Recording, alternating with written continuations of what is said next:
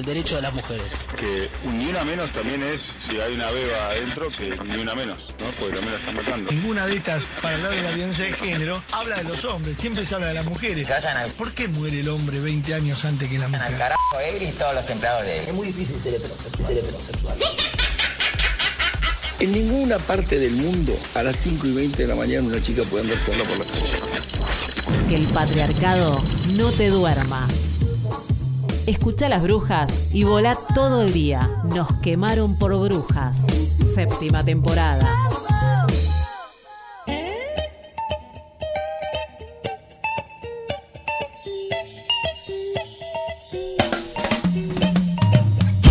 Muy buenos días para todas y todes. Un nuevo Nos quemaron por brujas, lunes 2 de julio, 9.04 de la mañana. Muy buenos días en esta mañana fresquita, con mucha humedad, 11 grados y casi 100% de humedad, 98% en la ciudad de Buenos Aires. Esto es Nos quemaron por brujas en un programa especial. Hoy tenemos una programación especial de Radio Presente. Desde las 9 de la mañana, acá arrancando las brujas hasta las 10, pero después sigue esta mañana feminista porque nos quemaron por brujas. Furia Traba Noticias y escuchando nuestras voces, hoy hacemos una programación especial de la mañana. Eh, vamos a estar con el Tribunal Ético Popular Feminista, este juicio a la justicia patriarcal organizado por feministas de Aviala. En octubre del año pasado, en el Encuentro Nacional de Mujeres en Chaco, arrancó este proceso de juicio a la justicia patriarcal y hoy estamos cerrando, concluyendo lo que fue todo un año de, sentencias de organización.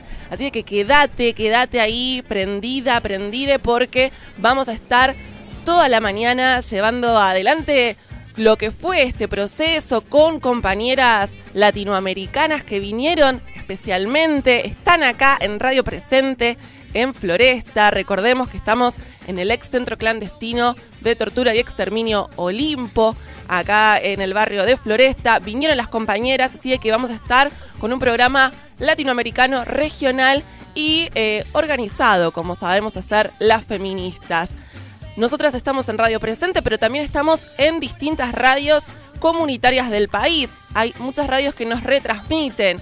Radio La Quinta Pata 93.3 en Córdoba, los lunes, miércoles y viernes de 12 a 13. Quizás estás escuchando en este momento. eh, Nos quemaron por brujas. Sino también en FM Cooperativa 105.1 Necochea los lunes, miércoles y viernes de 22 a 23. Radio Revés Córdoba, sábados de 15 a 16. Vuelven a escuchar el aquelarre cultural de los viernes en Radio Presente, en Radio Revés Córdoba los sábados. En Radio de la Azotea Mar del Plata los sábados de 18 a 19. Y también en Radio Las Musas pueden volver y escuchar este programa. Tenemos redes sociales, siendo las 9.06 de la mañana. Si nos querés escribir en Facebook, estamos como Nos Quemaron por Brujas, Twitter e Instagram, NQPB, en Audio Boom, esta plataforma de podcast. También nos podés encontrar como Nos Quemaron por Brujas y en Spotify también Nos Quemaron por Brujas hasta las 10.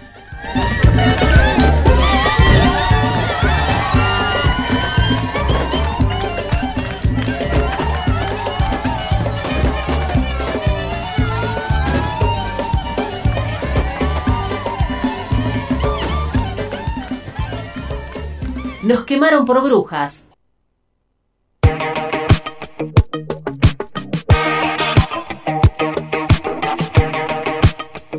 Hoy hay una conferencia de prensa de los y las trabajadoras de Telam a las 14 en Avenida Belgrano 347, ahí donde es la redacción. Los trabajadores y las trabajadoras de la agencia de noticias Telam convocan a una conferencia de prensa a medios extranjeros y nacionales debido a los despidos de 357 trabajadores y trabajadoras de prensa y el vaciamiento de la Agencia Nacional de Noticias de la Argentina decretado a comienzos de la semana por el titular del Sistema Federal de Medios y Contenidos Públicos, Hernán Lombardi. Bueno, este desguace de medios públicos que venimos viendo hace un tiempo, eh, bueno, la, semana pasada nos enteramos de los telegramas que les llegaban a los compañeros y a las compañeras de esos mails apretadores, recibiendo a quienes eh, no habían sido echados, dándoles la bienvenida a esta nueva agencia de noticias.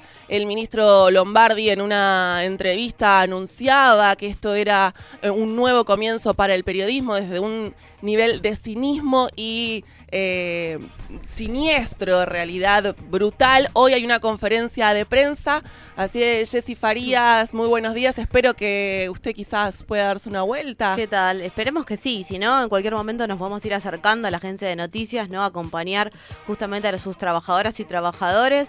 Hay un montón de compañeras nuestras que están ahí laburando, que laburaban y que están resistiendo con muchísimo aguante y vamos a ver qué, qué sucede, ¿no? También recordemos, este fin de semana nos enteramos que llegaron más de 40 telegramas de despido para trabajadoras y trabajadores de Del Plata, una empresa También. privada, pero que viene siendo desastrosamente administrada y que, bueno, las consecuencias son estas. Bueno, desde que asumió Macri en este gobierno, ya hubo 4.500 despedidos y despedidas en empresas estatales. Hmm. El recorte en, en- en gasto público y en el recorte también en, en las empresas estatales es brutal. Desde su llegada al gobierno en diciembre del 2015, Cambiemos despidió casi 4.500 trabajadores y trabajadoras de empresas del Estado. La mitad en los dos primeros años de gobierno, la otra en el último año y medio aproximadamente, desde 2017. El proceso de expulsión se aceleró, empujado por sucesivos ajustes. Venimos de este acuerdo con el FMI, los trabajadores y las trabajadoras de Telam reconocen y, se auto, digamos, perciben como los primeros eh, ajustes después de este acuerdo con el Mm. FMI. Este acuerdo que tiene consecuencias en personas concretas, en trabajadores y trabajadoras puntuales.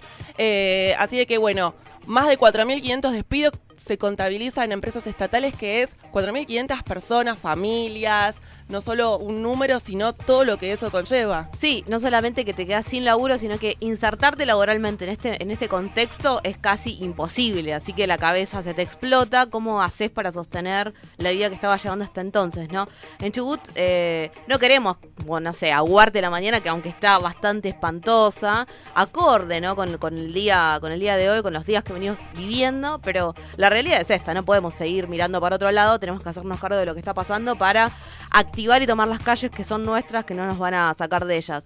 En Chubut, por ejemplo, los trabajadores y las trabajadoras, docentes y estatales de esa provincia llevan más de 100 días de reclamo. Mirá si saben de lucha, ¿no? Más de 100 días de carpa Hmm. instalada en una provincia más que fría en pleno invierno. Sí, y con la policía ahí este, baleando y haciendo el mejor trabajo que saben hacer, ¿no? Que es violentarnos, básicamente. Eh, cuando en otras cositas que son también bastante turbias. Eh, de cara a lo que sucedió en Chubut la semana pasada, eh, mañana va a haber un paro. eh, justamente se va a estar repudiando la represión. La represión es nuestro límite. Si tocan a uno, nos tocan a todos. El paro nacional es decir, no a la represión, no a la violencia. Esto es lo decía la secretaria general de CETERA, Sonia Leso, en relación a lo que se vivió la semana pasada. Y hablando de violencia, otro datito, ¿no? Que estuvimos ahí recopilando de agencia Farco. Tiene que ver con que, según la Correpi, el de Macri es el gobierno más represivo desde la vuelta de la democracia, desde que asumió Cambiemos, según la coordinadora contra la represión policial e institucional. 725 personas fueron asesinadas por el aparato represivo, es decir, en menos de 24 horas es asesinada una persona por violencia institucional. Impresionante. Sí, a ver, ¿dónde habrán circulado esos datos, no? Y hablando de bestialidades, de brutalidades, de crímenes contra los derechos humanos, ¿quién habló de nuevo este fin ¿Quién de habló semana? de nuevo este fin de semana? Qué ganas de hablar, qué ganas de decir cosas que son bestiales, brutales, de una falta de empatía, de sentido eh, común, hasta te diría, de una sensibilidad nula. Es una persona. ¿De quién hablamos? Yo creo que del otro lado igual ya están dando cuenta. Adivinen, adivinen, a ver, no hay. Bueno, hay sí, hay muchas personas que pueden llegar a Sí, tener sí. esas Es características. parte del gobierno, sí. Exactamente. ¿De quién estamos hablando? De la vicepresidenta Gabriela Michetti, eh, que habló en una entrevista para el diario La Nación. Ayer salió esa entrevista y fue automáticamente viral en las redes sociales porque las respuestas que dio a las preguntas sobre el aborto fueron de un retroceso nivel 1900, negando derechos que ya tenemos desde 1921. La vicepresidenta que va a presidir el Senado el, el 8 de agosto, cuando sea Sí. las votaciones, que muy claramente tiene una postura en contra de todos los derechos eh, de las mujeres, eh, bueno, dijo que ella no permitiría eh, el aborto tampoco en casos de violación. Claro. No, dijo, la verdad es que no, la verdad es que eh, te pueden pasar cosas peores y hay que sobrellevarlo, podés darlo en adopción, tener algún tratamiento psicológico, qué sé yo, no sé. Me gustó mucho desde lo editorial dejar los qué sé yo, no sé, como casi siempre, digamos, se saca, ¿no? Hay como una decisión editorial en dejarlos porque habla justamente de, la verdad que mucho en realidad no le importa. Y habla también en la entrevista de eh, que nadie tiene derecho a eh, decidir sobre la vida de otra persona y que el Estado tiene que salvar las dos vidas. Este salvar las dos vidas que venimos escuchando, súper perverso, porque de qué vidas estamos hablando.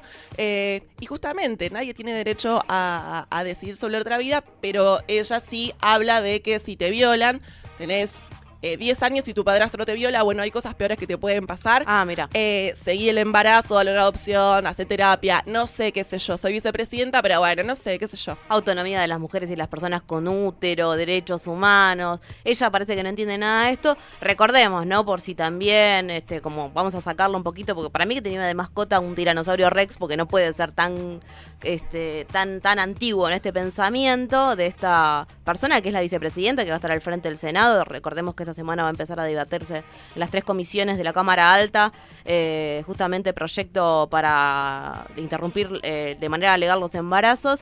Eh, desde 1921, hace casi 100 años, el Código Penal argentino dice que las mujeres y las personas con útero tenemos eh, derecho a abortar, no se nos puede penar por esto, este es el artículo 86 lo que dice es que el aborto no es punible cuando corre peligro la vida de la mujer, cuando corre peligro su salud o en caso de violación, Michetti, dale. Claro, no es muy, no es muy difícil. No, y aparte hablamos de eh, derechos progresivos, ¿no? Estamos eh, queriendo lograr eh, tener más derechos. No, va para atrás, desde un nivel de. Bueno, y es la vicepresidenta, no olvidemos. También durante el fin de semana y se viene ahí haciendo la comparación con eh, esta serie que no está en Netflix, pero que también tiene un libro que es El cuento de la criada, de Handman's Tale, donde se pone de manifiesto que las mujeres son incubadoras, porque lo que pretende la vicepresidenta es que si quedas embarazada, sea como sea que quedes embarazada, lo tengas que llevar Claro. adelante. ¿Cuál, no sé, heladera que tiene adentro eh, un pedazo de bife y lo tiene que sostener? Bueno, es un poco brutal, pero la verdad es que tiene que ver con la falta de, de- de- de empatía con el cuerpo de una mujer y todo lo que tiene que ver con los deseos, la libertad, la autonomía. Esta es nuestra preside- vicepresidenta. Uy, qué fallido. Por favor, Laura, te pido por favor que no, que no estés haciendo futurología, que te hayas equivocado No. muy fuertemente. Sí, ¿eh? sí, sí, sí, no, es eh, un fallido eh, vicepresidenta y quien eh, va a estar a cargo de lo que nos espera el 8 de agosto y con muchas ansias estaremos ahí Sí. muchas qué ansias, sucede. sí, muchas ansias también acá dentro de esta radio que está explotada. No sé cuántas seremos, pero seremos 20. Sí, más capaz, ¿no? Un poco más. Por ahí hay gente afuera porque ya no estamos entrando, me parece, porque hoy hay un programa, hay una programación especial en esta mañana de radio presente que es bien recontra feminista, con un montón de feminismos aquí circulando por estos micrófonos. Y hoy los tres programas este, que somos parte de la grilla de los lunes, de 9 a 12, tenés para tirar feminismo al techo. Tenés para todo. Para todo. Para toda la semanita, como para arrancar de manera, de manera bien, bien arriba. Nos quemaron por bruja, Furia Traba y escuchando nuestras voces vamos a estar hablando de lo que fue sucediendo desde el jueves hasta hoy. Eh, este Tribunal Ético Popular Feminista, Juicio a la Justicia Patriarcal, eh, que está organizado por las feministas de Aviala. Interesante, ¿no? Porque todo esto que venimos hablando hace 15, 16 minutos atrás tiene que ver con sentar en el banquillo a estas a estas medidas, a estas políticas, a estos políticos y políticas también, estas personas, y ver cómo nos organizamos, no solamente para dar cuenta de lo que está pasando en materia de no derechos humanos, para nosotras que somos la mitad de la población, sino también para ver cuáles son las estrategias que tenemos que llevar adelante para romper con ese sistema que nos está dejando afuera y que no queremos que siga sosteniéndose. Nosotras queremos derechos humanos en un sistema que nos contemple. Este no es el sistema. Este no es el gobierno sobre todo, ¿no? Pero sin embargo, nosotras nos organizamos y seguimos ahí metiendo los cuerpos para que para seguir tramando estrategias para para sí, para voltearlo. Para voltearlo.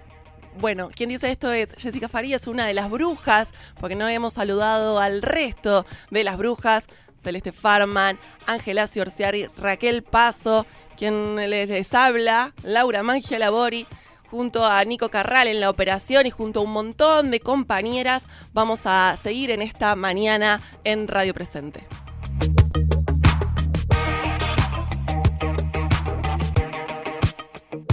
En la lucha contra el patriarcado, las brujas decimos presente.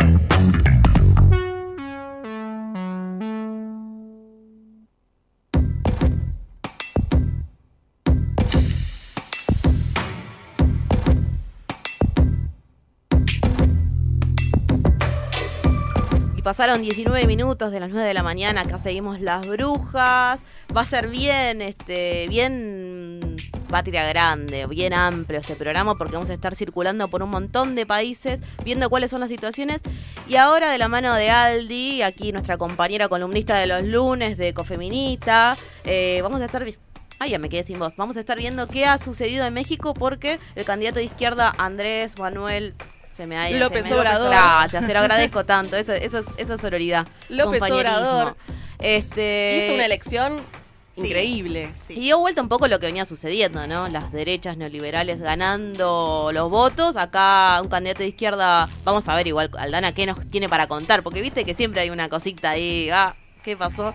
Sin embargo, también festejamos, por lo pronto desde ahora, eh, que Claudia Sheinbaum, eh, es de Izquierda Movimiento de Regeneración Nacional, Morena, se convirtió este domingo, ayer, en la primera mujer electa a la ca- alcaldía de la Ciudad de México, de donde viene Andrés López Obrador, según una encuesta de boca de urna, algo que también allá en México es algo legal hacer la boca de urna. O sea, había, ayer anoche sabíamos que, que había ganado entonces la izquierda, pero bueno, vamos a meternos de lleno con esta columna y con nuestros primeros pasos a invitarte a vos que estás del otro lado a empezar a viajar por la región. Bien. Bueno, ¿qué tal? Buenos días, Jessy. Buenos días, Lau. Buenos días. días. Eh, ayer hubo elecciones en México, exactamente. Ganó Andrés Manuel López Obrador, exactamente. AMLO, como le dicen, eh, fue electo presidente. Todavía no está el total de los votos, Sí. exactamente como vos recién contabas. Los resultados parciales, igualmente oficiales, le dan casi el 53% de los votos. Una elección eh, completamente, si bien se podía saber un poco, se podía marcar una tendencia y decir puede ser el ganador, no se sabía que, iba a ganar con esta magnitud. Eh, exactamente como vos decías recién, Jessy, eh, es con encuesta- encuestas de bocas de urna, sobre todo que ayer a la noche los, los rivales, digamos, Ricardo Anaya y José Antonio Meade, ya reconocen la victoria de López Obrador y lo felicitan. O sea, ya directamente con las encuestas que les empiezan a llegar, es, sí, evidentemente esto... eh, no hace falta esperar claro. al resultado final, ya la boca de urna lo da por ganador con amplia diferencia. Nada de seguir contando votos después Chicos, de ya una está, esto porque esto está muy si claro. no, han de- quién sabe hasta cuándo van a estar contando los votos y esperando para decir si, si es como en Argentina, que más o menos tenés que esperar a que esté el 70% contados, todavía estarían sin saber. Pero evidentemente ya ellos saben que esa tendencia no se puede revertir, que esos datos de boca de urna son más o menos confiables y que igualmente eh, los resultados parciales le está dando más de la mitad de los votos para López Obrador. ¿Quién es López Obrador? ¿Cómo llega a la presidencia de México? Bueno, es la tercera vez que este hombre de izquierda se presenta, se postula a la presidencia. En 2006 él venía de ser jefe de gobierno de la Ciudad de México, de la capital, y se postuló, pero ganó eh, Felipe Calderón en ese momento. En México los periodos presidenciales tienen seis años, no hay posibilidad de reelección. Entonces, en 2012 fueron las siguientes elecciones. Ahí ganó el PRI, ganó Enrique Peña Nieto, que es eh, el actual presidente de México, y ahí también perdió López Obrador. Se dice que él estuvo 12 años en campaña y es cierto, recorriendo México. Es un hombre, como, como decíamos antes, un hombre de izquierda, bastante cercano a lo que es el pueblo, digamos, y es el pueblo y los más pobres los que protagonizan su discurso, digamos. Ayer cuando ganó, lo que dijo él justamente que su prioridad iban a ser eh, los pobres y los pueblos indígenas de México. Es una figura que realmente cosecha muchas adhesiones, pero también mucho rechazo, por supuesto, por esto que, que estamos diciendo. No falta quien lo tilda de populista, por supuesto, de- dentro y fuera de, de Me suena, México. me suena Exacto. como algo que está sucediendo acá con las derechas también. Exacto, exacto. Bueno, después de, que- de dar su discurso, él, eh, después de que se conocieran un poco estos resultados, fue a celebrar con sus seguidores en Amlovers, le dicen, eh, en el Zócalo, lo que vendría a ser nuestra Plaza de Mayo, ¿no? La plaza principal ahí en, en Ciudad de México. Y eh, bueno, básicamente dio este discurso en el que él pone el foco en prometer un cambio de lo que viene siendo México que bueno, viene de un periodo, viene, va, está pasando un periodo realmente terrible, con desapariciones, con asesinatos, con una corrupción tremenda. Básicamente hacia eso apunta también a, cambiar López Obrador. Es un giro ideológico, como vos decías recién también, Jesse, en lo que es América Latina en general. Es una elección histórica, porque lo que muestra también es que está en crisis todo el sistema de partidos de, de México. Los partidos tradicionales que han gobernado los últimos 20 años en México son el PAN, y, y que, que es de derecha, y el PRI, que es, un centro tam- también tirado un poco a la derecha. Em, y la verdad es que Meade, que era el, el- el candidato del PRI, no fue apoyado por Enrique Peña Nieto, que es el presidente actual, un presidente completamente cuestionado, ¿no? Por todos estos problemas que tiene México, que ha tenido durante su presidencia, que ya venía arrastrando, pero que también se intensificaron durante su presidencia. Y eh, la verdad es que Meade, a pesar de no tener el apoyo de- del, del presidente, igualmente termina em, como canalizando el voto en contra de, de- el, el voto castigo, digamos. Ese voto que conocemos muy bien acá, ¿no? En- en Exactamente, exactamente. Ese Por voto eso castigo. Exactamente. Hay un voto castigo, o sea, en realidad vendría a ser como una reducción de los votos hacia el PRI, ¿no? Hacia el partido que está gobernando. Es una eh, el partido que, o sea, lo que gana es una coalición. López Obrador gana con una coalición que se llama em, Juntos Hacemos Historia. Eso es una característica también, ¿no? De esas elecciones. Eh, yo estuve hace unos meses en México de vacaciones y se vivía mucho, se sentía, se hablaba mucho de todo este clima preelectoral. Por un lado, una sensación de eh, descreimiento en la política, esto lo mismo, son todos lo mismo. Vale recordar también que en México hay un clima de violencia Sí. muy fuerte. Eh, si no me equivoco, el sábado, eh, pre-elecciones, hubo siete muertos.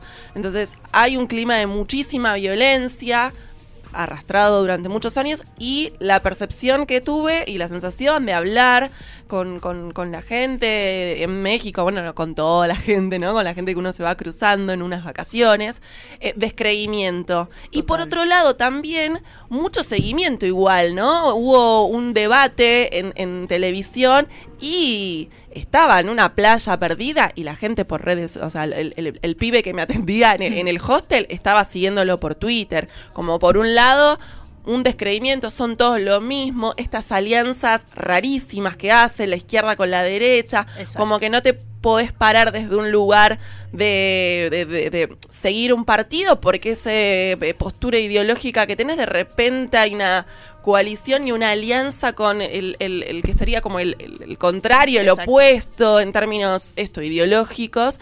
Entonces empieza a estar como todo mezclado y es difícil leer el panorama político en México en ese sentido. Exactamente, por ejemplo, eh, esta alianza que se llama em, Juntos Haremos Historia, que es la que lleva finalmente al gobierno a López Obrador, incluye un partido evangélico de ultraderecha, por ejemplo, o sea, sumamente en, en- en lo, lo contrario. Pero también es cierto que, eh, por ejemplo, ahora vamos a hablar también de lo que pasó en, la- en Ciudad de México, ¿no? Con, con la elección de em, Claudia Sheinbaum, que también se enfrentaba, siendo ella, digamos, de una coalición de izquierda, digamos, en su mayoría, también se enfrentaba con candidatos de izquierda. Entonces, está también muy diluido, muy disperso, muy dividido, muy, eh, como vos decís, no hay un, hay un descreimiento en general de la política en México, por supuesto, por todo lo que ha sucedido, pero también hay un interés muy... eh, que, evidentemente hay un interés que pasa más por, bueno, la esperanza de cambio y de que ef- efectivamente estas cosas se solucionen que eh, por un interés en algún partido o en algún político. Eh, decía entonces que era una elección histórica, no solo por este cambio, este giro ideológico y por estas cuestiones que tienen que ver más con la lógica de partidos, sino porque también es la primera vez que se elige una jefa de gobierno Sí. en la Ciudad de México. Dijimos Claudia Sheinbaum, de la misma coalición que López Obrador. Ella ya había sido parte del gobierno de López Obrador en la Ciudad de México.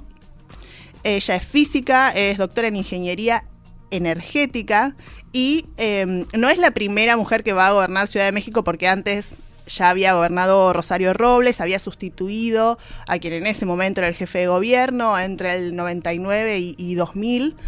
em, pero es la primera vez que Claro, sí que llega. se elige una a una mujer para que justamente este, venga, esté en ese cargo. Exactamente. en un exactamente. país en donde a las mujeres las masacra, ¿no? Este- este Estado, el machismo. Y eh, que no hay tampoco, eh, no estuvo durante la campaña algún tipo de propuesta dirigido a Ah. solucionar eso tampoco. Eh, decía antes también lo del partido evangélico porque Mm. que se llama encuentro social sobre todo porque está en contra de ciertas de ciertas cuestiones que la Ciudad de México permite como es el matrimonio igualitario y el aborto. La, es la ciudad de, la Ciudad de México tiene una legislación para permitirlo. Lo que es el matrimonio igualitario en México está permitido por estados no hay una legislación nacional. Uno de ellos es la Ciudad de México. Con el aborto también. con el aborto es la Ciudad de México. Solo la Ciudad de México. entonces, lo que tuvo que también aclarar eh, Sheinbaum fue los derechos son irreversibles, entonces eh, acá voy a tener un gobierno laico. Em, pero igualmente vamos a tener que ver Claro. cómo eh, eso está estaría asegurado, digamos. Vamos a hacer llegarle el discurso, lo que dijo a la vicepresidenta, a ver si. A ver si puedes. Creo que nadie lo va a poder superar. No. Me parece que con esa vara de lo que dijo, nadie lo va a poder superar. También eh, López Obrador no Eh, pretende un gabinete paritario, Mm. que eso también es- cabe destacarlo, donde ya está eh, en la Secretaría de Energía, en la Secretaría de Economía, en la, bueno, de Cultura, Desarrollo Social, eh, Trabajo y Prevención Social, ya tiene asignadas Exactamente. todas mujeres profesionales eh, dentro de su gabinete. Esa también es una apuesta y un cambio.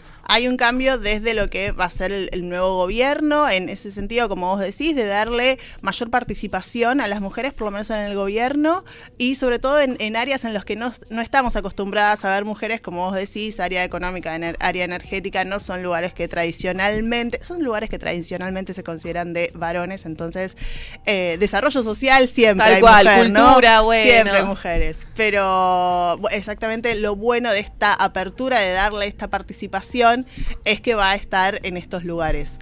Em, va a haber que seguirlo, va a haber que Esperar, ver, al menos esperar. hay como una oleada ahí eh, esperanzadora, ¿no? Como una sensación de aire y de una, bueno, esperar a ver si finalmente y, y realmente hay un cambio político que se vea eh, reflejado en la sociedad. Exacto. Bueno, esto ha sido un repasito por lo que ha sucedido este fin de semana entonces en México. Muchísimas gracias Aldana por venirte hasta acá como todos los lunes. Muchas gracias a Nos ustedes. reencontramos el próximo. Nosotras seguimos ahora 20 minutos, 20 y pico de minutos, 22 de las 9 de la mañana, 12 grados. Seguimos en Nos quemaron por brujas en este programa súper especial.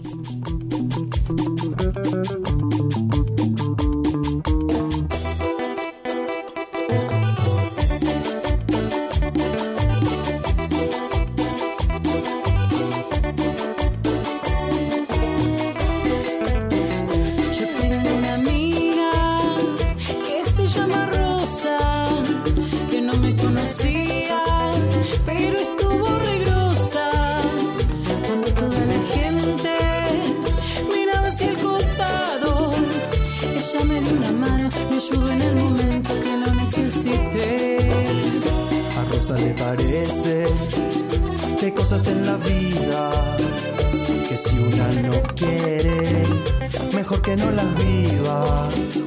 O que espere el tiempo que más le conviene. Por eso siempre tiene a mano su teléfono para ayudar. Rosa, Rosa, amiga, revuelta, despierta de noche si es mi decisión. La manada me banca si quiero parir o abortar, eso lo decido yo.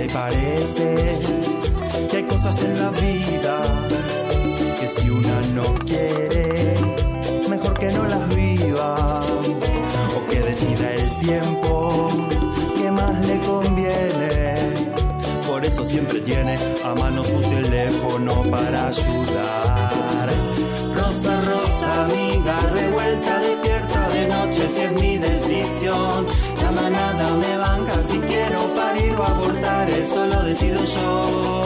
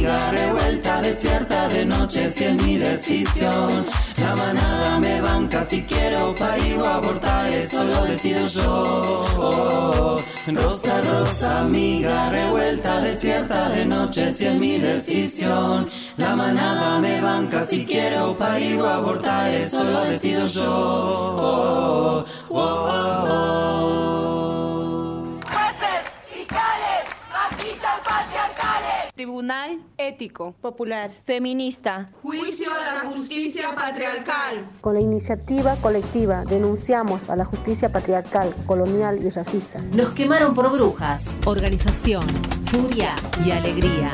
Furia Traba. Escuchando nuestras voces.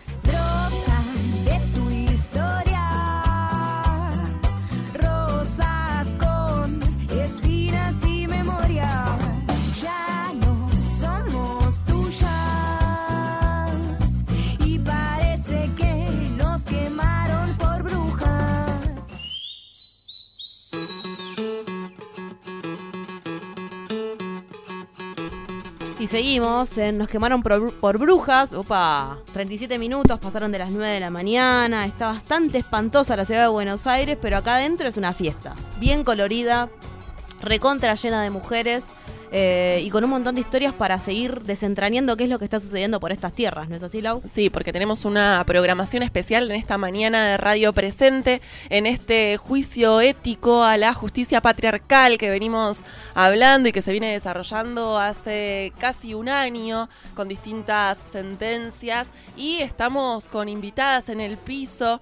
Eh, está Lolita Chávez del Consejo del Pueblo de Quillén por la defensa de la vida. Madre Naturaleza, Tierra y Territorio del Feminismo Comunitario de Guatemala. Muy buenos días, muchas gracias. Y también está Soraya Maiconio del Pulov Kuchem. Eh, bueno, vamos a estar hablando. Si, lo dije mal, mil disculpas. Eh, eh, bueno, vamos a estar hablando de la actividad ¿no? que se va a estar haciendo eh, hoy y, mañana hay una audiencia y con Claudia Corol también, compañera, referenta de los feminismos latinoamericanos y también forma parte de eh, Escuchando Nuestras Voces, que es el programa que está en Radio Presente de 11 a 12. Hoy tenemos una mañana hasta las 12 del mediodía llena de feminismos latinoamericanos, así que les damos la bienvenida de Avias Yala, sí, y les agradecemos muchísimo. No, gracias a ustedes por el espacio. Realmente estamos eh, muy contentas de estar acá. eh, y sobre todo en este y seguramente en otros programas también, porque fue mucho lo que charlamos, dialogamos, debatimos y son muchas las compañeras que están acá. eh, iremos compartiendo algunos de los elementos de este tribunal ético feminista.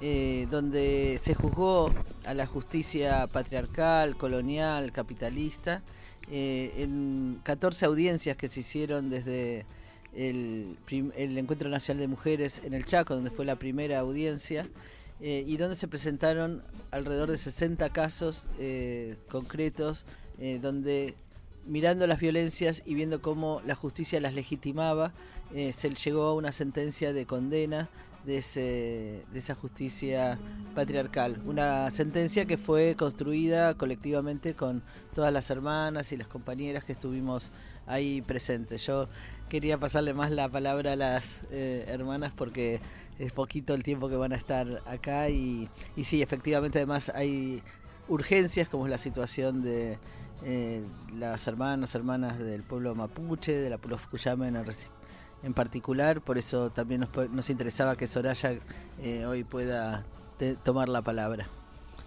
Y entonces circulan los micrófonos, se pueden entender a quienes están del otro lado que ah, somos muchas voces, pocos micrófonos y los cables cortitos. Bueno, eh, Marimari Kompu Zomo, Marimari Ñaña, Marimari eh, Kompu Wentru, Futaguaría, Buenos Aires, Inche Soraya Maicoño Piñem, Pulov Resistencia Cusamen Teñilov, Facundo Jones Wallapingay Taín Lonco Huaychafe, preso político mapuche desde hace un año, secuestrado en la unidad 14 de Esquel. Eh, Rume Mañón Katami Zungum, Katami Akun. Bueno, muchas gracias por su recibimiento. Yo me llamo Soraya. Eh, vengo de Pulov Resistencia Cusamen, una comunidad que, que se ha hecho conocida lamentablemente a, a partir de, de, la desgraciada situación que hemos venido so, sobreviviendo, si se quiere, a partir de distintas situaciones de represión y después con la situación de la desaparición forzada y seguida de muerte de Santiago Maldonado. Eh, y bueno, estoy aquí agradeciendo también por la cantidad de organizaciones y de, y de, personas que nos están acompañando incondicionalmente en nuestra lucha y encontrándome en este, en este evento, en este juicio, con gente muy consciente y con hermanas de diferentes países que, que, bueno, que después de conversar bastante y profundizar bastante, nos damos cuenta que pasamos por las mismas circunstancias de maltrato, de hostigamiento, de, de persecución eh, política, mediática y judicial y que todo tiene que ver con lo mismo, ¿no? Esta situación en donde los gobiernos, principalmente latinoamericanos, ya no eh, son los que gobiernan, sino que más bien son las empresas y que a partir de ahí los pueblos originarios eh, somos una amenaza para el avance de estas empresas por sobre nuestros territorios. Así que agradecida de, de poder visibilizar la, la, situación que estamos eh, de alguna manera padeciendo como pueblo mapuche allí en el, en el Willimapu, en el sur de, de lo que hoy es Argentina. Soraya, decías, ¿no? Que eh, mujeres de múltiples lugares de, de, la región han llegado a este juicio y que hay un montón de cuestiones que tienen que ver con los maltratos que nos ponen, que nos emparentan, ¿no? La violencia, tristemente. ¿Y qué, cuáles son las otras, de qué otras, qué, qué otras cuestiones viste que nos emparentan, que nos acuerman, que nos hacen también una fuerza súper poderosa, no como para ir a lo propositivo y a lo positivo? ¿Qué, qué tenemos en común este, como luchadoras, me imagino un montón de cosas, pero no pude estar en el juicio y quiero vivirlo a través de, de tu voz. Bueno, que, que al Estado patriarcal eh, le da lo mismo que seas una mujer blanca o una mujer originaria. Mm. Que a las mujeres originarias eh, se nos, por ahí se nos, quizás, no sé si más, pero se nos maltrata de una manera bastante eh, maliciosa, con mucha hazaña, porque lamentablemente está instalado en el inconsciente colectivo de la sociedad eh, que los pueblos originarios eran, existían, estaban. Entonces siempre estuvo esta costumbre de invisibilizarnos, esta costumbre de, de, tratarnos peor que si fuéramos animales. Entonces pareciera que, a las, sobre todo a las mujeres pueden continuar con esa práctica y lo que está sucediendo en común es que ya no importa tanto el origen, sino que la necesidad de, de, de, salir al frente, la necesidad de visibilizar, la necesidad de difundir lo que nos está sucediendo, eh, las mujeres vamos para adelante. Y eso ya no importa el idioma o no importa tanto la raza, eh, pero bueno, sí, eh, de todos modos hay más ensañamiento con, con, los pueblos originarios y también en particular con las mujeres y los niños, eh, con respecto a, a, las mujeres blancas, si se quiere, ¿no? Nosotros estamos pasando por situaciones bastante adversas en donde a diferentes hermanas judicializadas se las está amenazando con que si continúan en un espacio de recuperación territorial, si continúan eh, reclamando por, por la posibilidad de continuar eh, proyectando nuestra cultura, denunciando quiénes son los empresarios que están avasallando estos territorios, denunciando quiénes son los jueces, los fiscales, que claramente dependen de estos empresarios, eh, se está amenazando fuertemente con que nos van a quitar los hijos.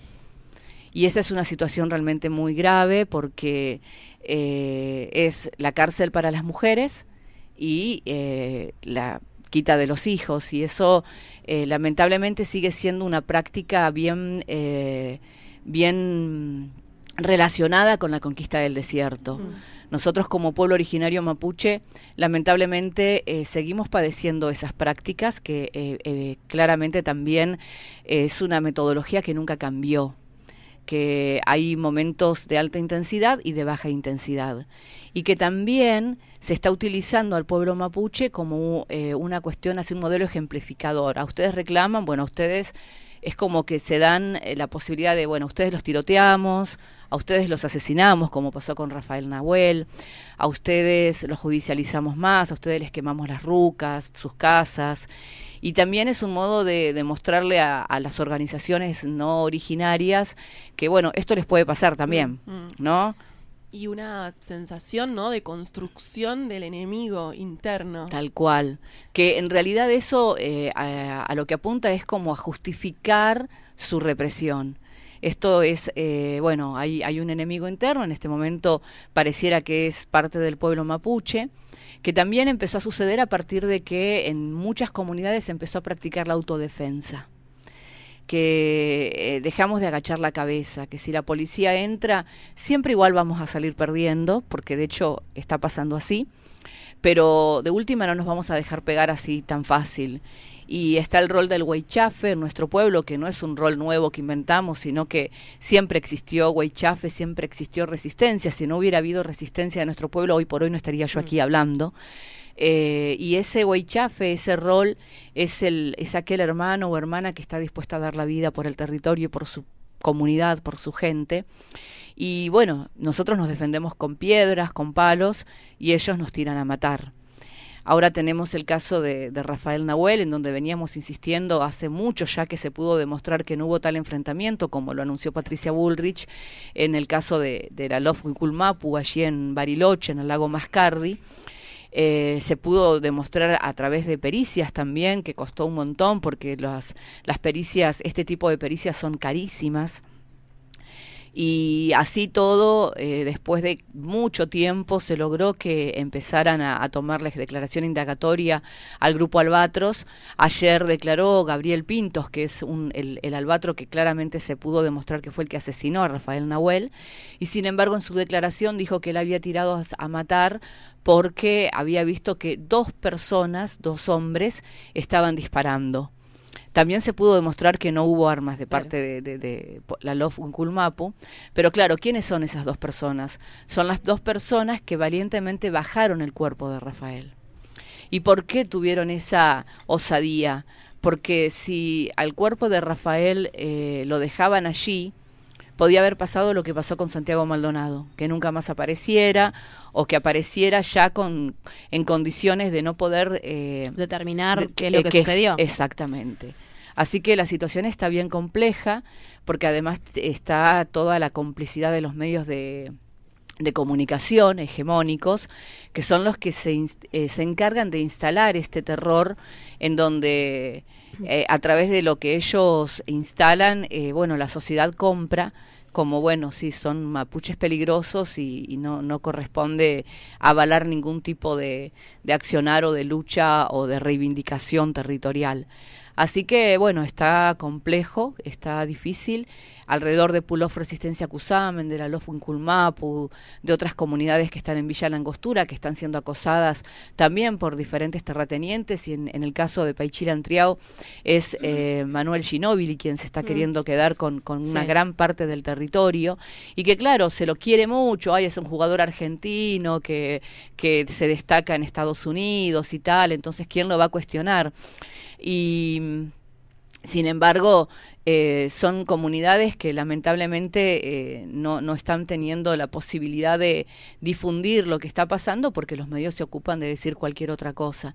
Y por eso nosotros estamos denunciando. Denunciamos a TN, denunciamos a Clarín, denunciamos a Infobae, denunciamos a La Nación, denunciamos a Jorge Lanata, denunciamos a Lorelei Faguglia, que pareciera en este momento que esta periodista se ha convertido en la vocera del Ministerio de Seguridad de la Nación, en donde se ocupa de, de, hacer este tipo de de, notas, de informes, en donde siempre pone en duda y en tela de juicio y subestima nuestro conocimiento, subestima nuestros fundamentos, nuestras razones por las cuales nosotros recuperamos el territorio. Y bueno, les agradezco enormemente que a, a ustedes y a todos los medios alternativos, que hoy por hoy es lo único que nos queda para poder difundir lo que realmente está sucediendo.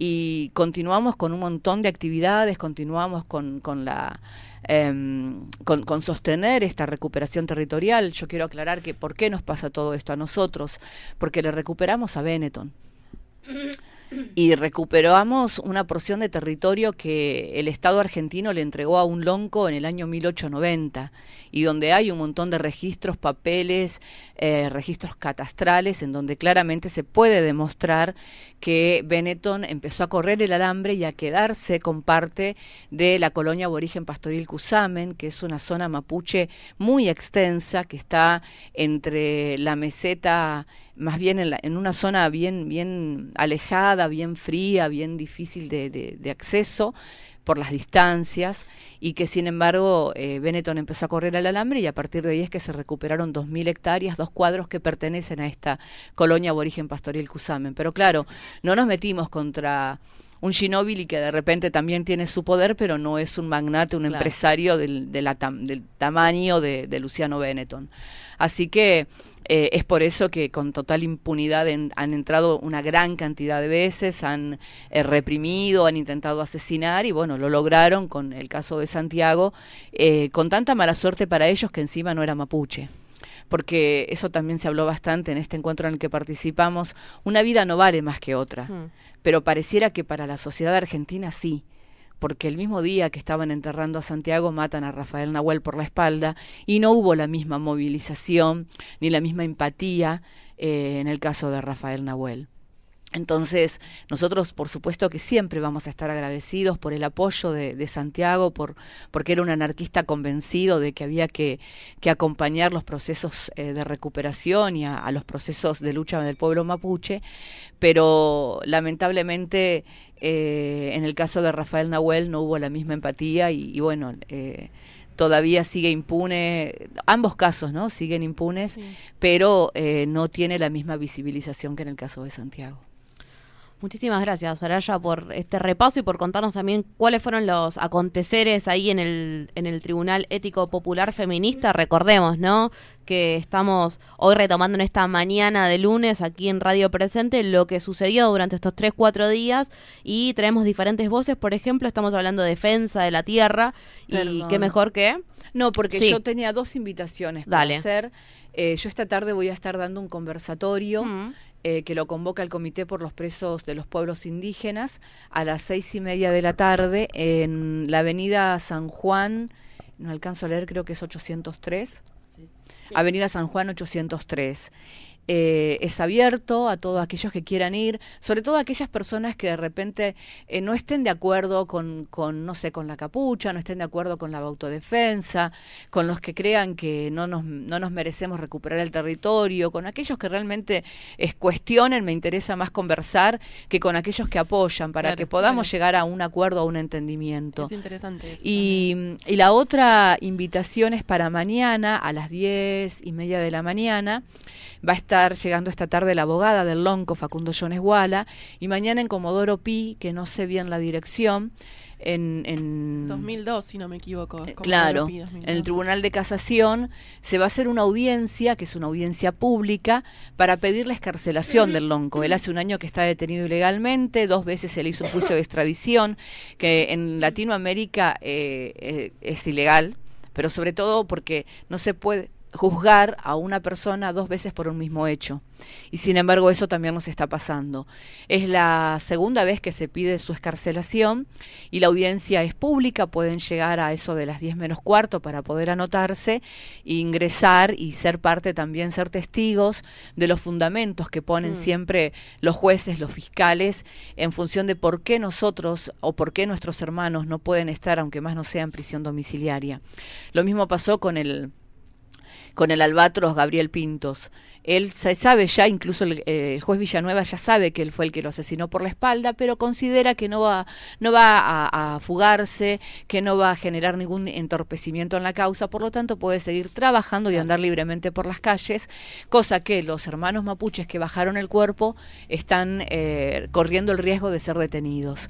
Entonces, eh, esas son las cosas que quiero contar, que quiero conversar y a lo que quiero invitar. A la audiencia de mañana a las diez y media y a la charla esta tarde a las seis y media de la tarde. Gracias. Perfecto, ahí estamos subiéndolo en nuestras redes sociales, arroba NQPB en Twitter, Instagram, también nos puedes encontrar en Facebook.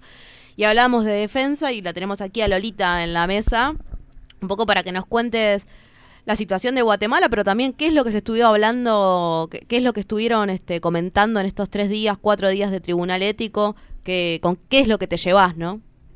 Ya, eh, Sacriconogel, Quinyahun Ritzili Wichichihue.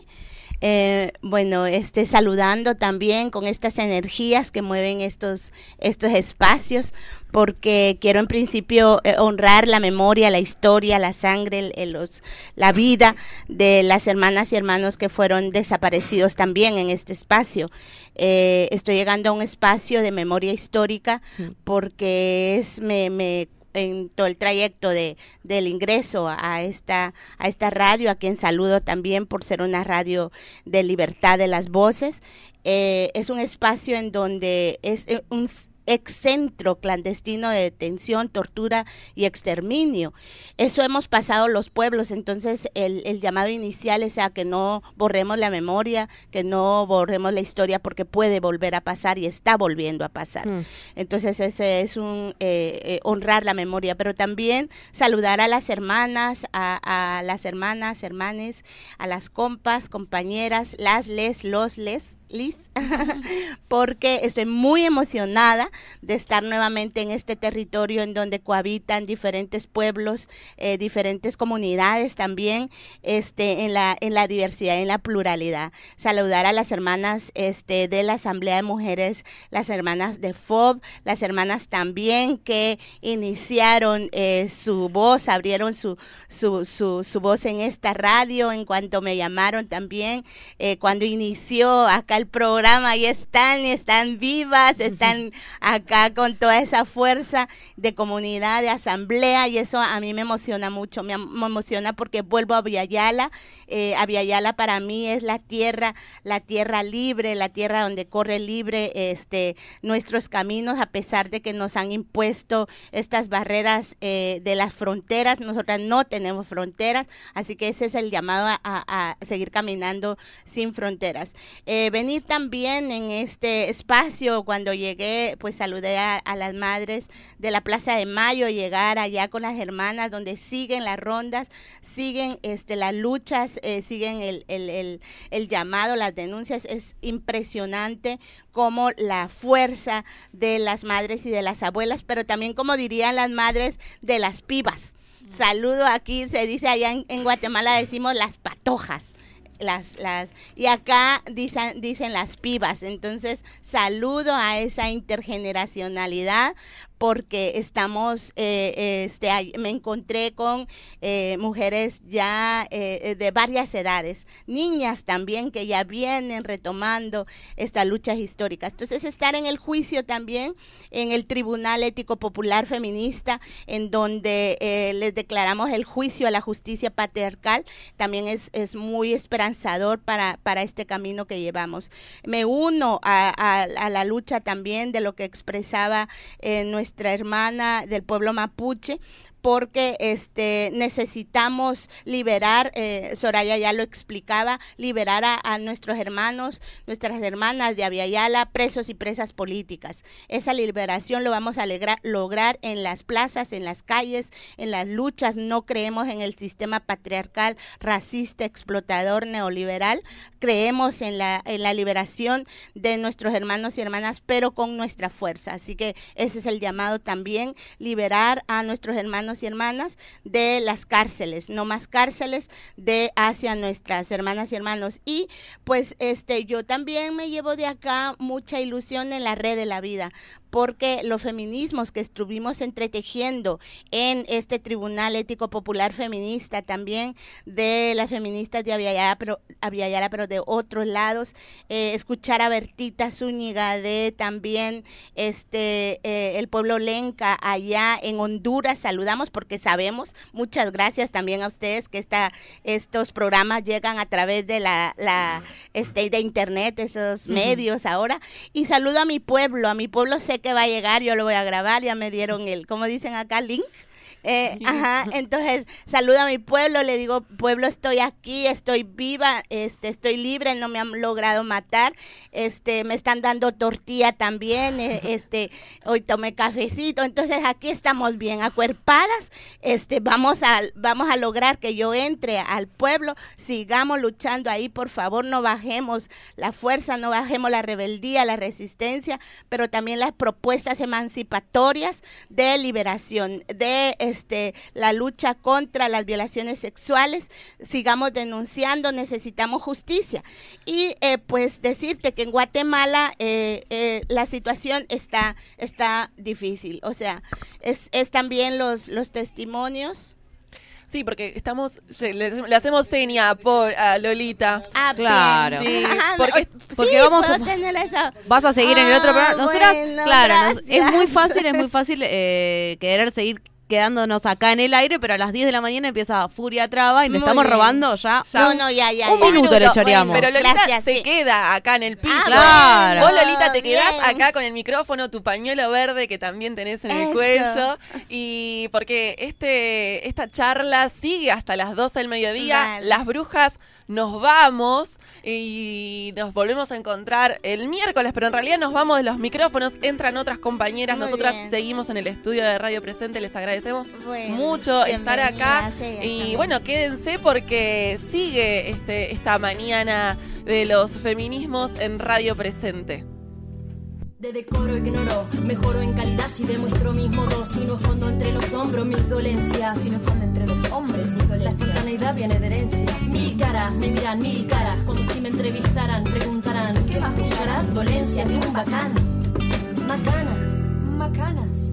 Un falso, un balbucear sin nada, una mirada y un escudo de escuadrón, sobrepasando el horizonte de mis límites con guerra y estrategia, hiriente el maricón, pero mi fuente es fértil, desabrigada en lo más sutil, más alineada esta compadrona, ¿puedo referirme a mí? Claro que sí, yo no me pianto por un pueril. Se dice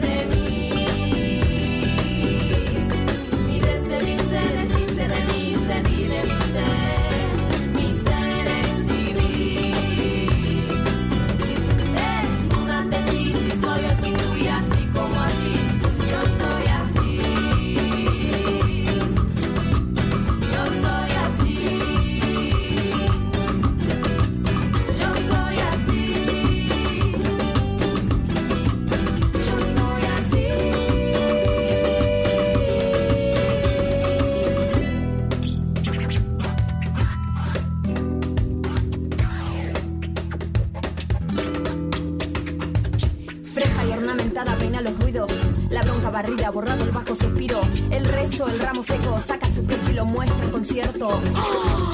Desconcéntrase la audiencia, laten con fuerza los tímpanos, su lengua ronca segmento, fragmentan frases, sus pensamientos, alma de viento, descontenta, desconcierta el timbre ajeno, el ajeno de algunos propio, el agujero resuelto en lo obvio, un robo, un novio, la necedad de borrarse en otro, la carencia refleja hielo, el objeto quieto, la vanidad es un reto quien incompleto encuentro.